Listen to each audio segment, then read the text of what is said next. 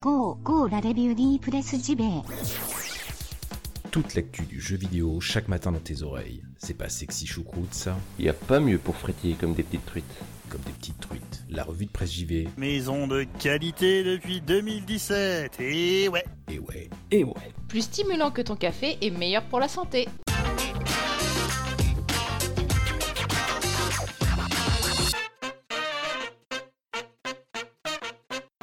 Bonjour à toutes et tous, nous sommes le vendredi 7 juin 2019. Bienvenue dans votre revue de presse JV, votre podcast quotidien qui vous parle de jeux vidéo chaque matin.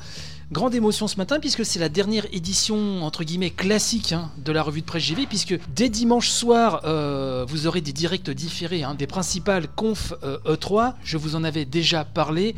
Euh, Natacha, la monteuse de l'émission, et Terry du podcast Level Max seront à mes côtés. On appliquera mon fameux concept du direct live différé. On va commenter les confs en direct. Le montage sera fait après pour que ce soit plus dynamique et ce sera mis sur tous les flux habituels dans la foulée. Et ce sera donc les dernières émissions avec une grande revue de presse JV aussi qui est prévue. Tout ceci va conclure cette saison 2. Donc euh, restez bien à l'écoute, restez bien connectés comme on dit, puisque quand même il va se passer beaucoup de choses là dans les jours euh, qui viennent. Et hier il s'est passé quelque chose hein, avec euh, le premier direct hein, de entre guillemets. En tout cas, ça prend euh, le modèle vraiment des Nintendo Direct. hein, la première vidéo euh, consacrée à Google Stadia, donc pas une conf, mais vraiment une vidéo qui dévoilait donc le prix, les offres, etc.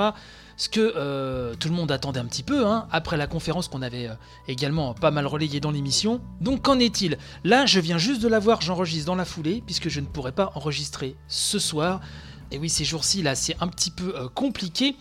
Euh, et donc, comme fil conducteur, euh, je vais euh, me référer au papier qu'a écrit l'excellente Chloé Wattier, hein, toujours excellente Chloé Wattier sur le Figaro.fr, et qui nous parle donc de Stadia, hein, l'offensive de Google, dans l'univers des jeux vidéo. Donc, elle nous rappelle que Google entend bien secouer l'industrie, avec son offre hein, accessible sur tous les écrans possibles et inimaginables. Rappelez-vous, Stadia est censé nous faire jouer en streaming. Donc c'est les serveurs de Google qui vont gérer tout ça. Juste en cliquant sur une vidéo, sur un petit bouton, on clique et la partie se lance. Encore faut-il avoir la connexion qui va bien.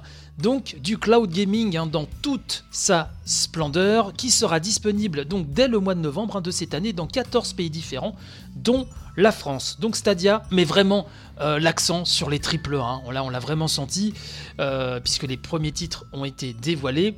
Des triple A qui pourront être jouables, je le rappelle, sur PC, sur une télévision connectée ou avec un, un petit Chromecast, sur un smartphone, un Pixel 3 ou 3A, sans aucun téléchargement bien sûr, puisque tout ceci c'est du streaming et c'est géré par le cloud, par les énormes serveurs, les kilomètres de serveurs de Google. L'objectif de Google, donc nous rappelle le Figaro.fr, est d'ouvrir l'accès aux jeux vidéo à un maximum de personnes en supprimant l'obligation de posséder une console ou un PC haut de gamme. Alors c'est un service qui fonctionnera un petit peu comme iTunes et non comme un Netflix plutôt, hein, nous, nous précise Chloé Boitier. C'est vrai que la comparaison est tout à fait à propos puisque il faudra acheter ces jeux vidéo, nous dit-elle, à l'unité sur la boutique en ligne de Google. Un Chromecast ultra de 80 euros. Et oui, quand même, sera nécessaire pour faire fonctionner Stadia sur un téléviseur. Donc ça, ça se branche sur la prise HDMI et alimenté via euh, USB, si je dis pas de bêtises. Si l'offre sera compatible avec tout type de contrôleur, hein, euh, manette Xbox, PlayStation, etc. Pour avoir l'expérience ultime, hein, nous dit-on, il faut quand même le pad euh, Google, 70 euros, hein, voilà. Et l'utilisation de Stadia sera gratuite, mais on va y revenir. Euh, et la plateforme affichera des images de qualité HD 1080p 60 fps. ça, c'est dans l'offre gratuite. Google va vendre un pack, un pack fondateur, un starter pack hein, si vous préférez, à 129 euros, qui comprendra donc la manette, la fameuse manette Google, le Chromecast Ultra et 3 mois d'abonnement à Stadia Pro et 3 autres mois à offrir à un ami. Stadia comprend en effet, euh, nous rappelle Chloé Wattier, un volet payant à 9,99€ par mois qui offre plusieurs avantages.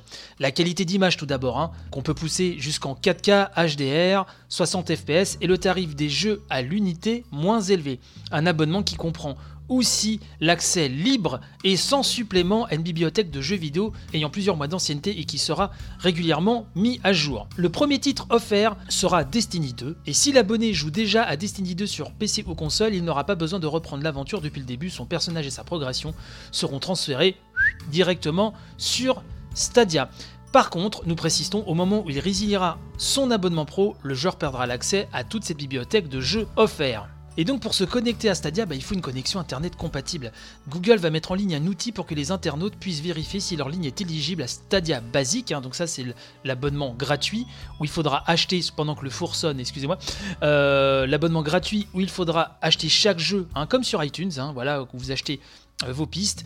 Il faudra acheter chaque jeu à l'unité et bien sûr euh, pour voir si la ligne est éligible aussi à Stadia Pro. Donc Stadia c'est quand même entouré de pas mal de gros éditeurs de jeux vidéo. On a vu du Assassin's Creed, Odyssey, The Division 2, le futur Ghost Recon Breakpoint, Final Fantasy XIV, la saga Tomb Raider, Doom Eternal, Rage 2, Wolfenstein, Mortal Kombat 11, etc. etc. etc.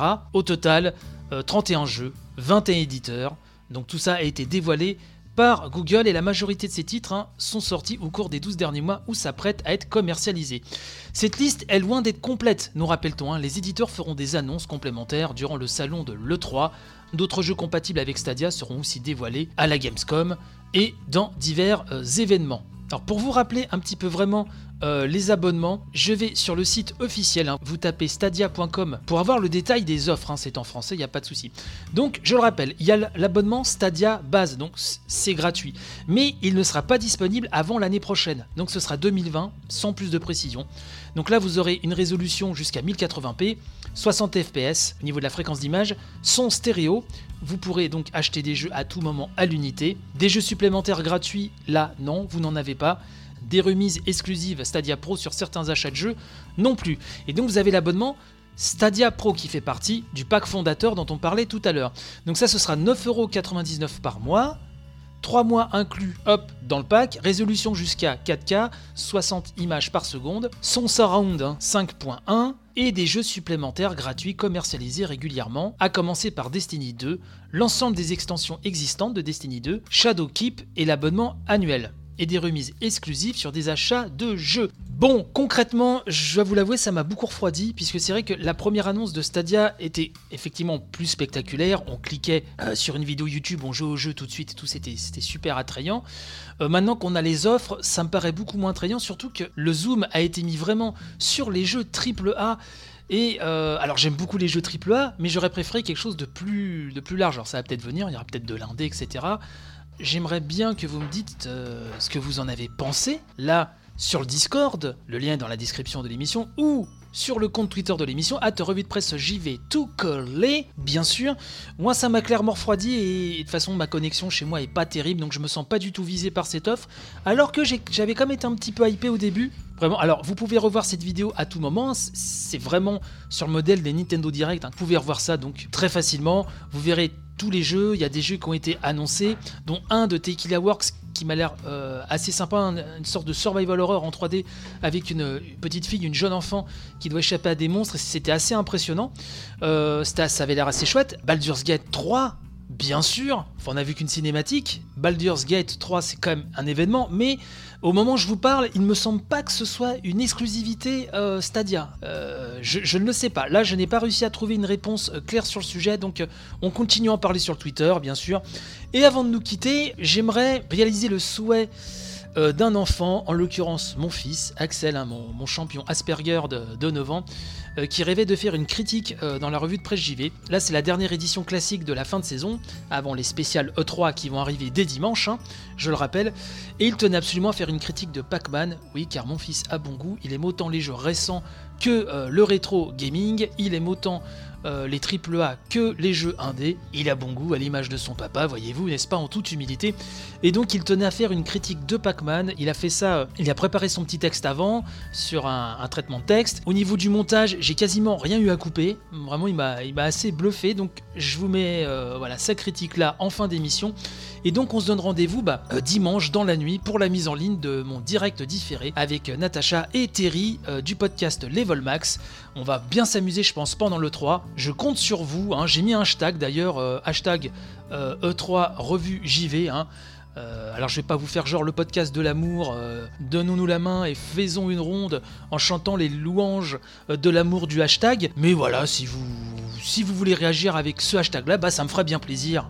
Voilà, c'est tout ce que j'avais à vous dire là-dessus. Donc je vous laisse avec la critique d'Axel sur Pac-Man.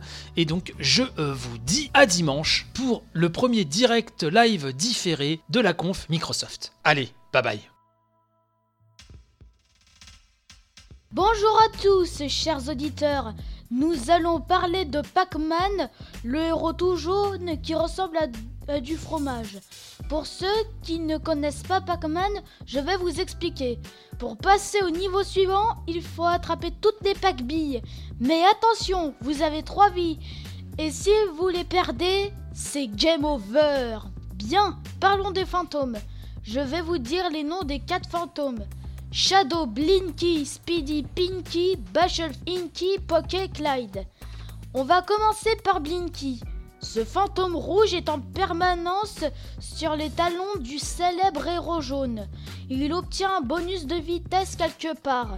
Et d'ailleurs, c'est bien le seul à être déjà sorti.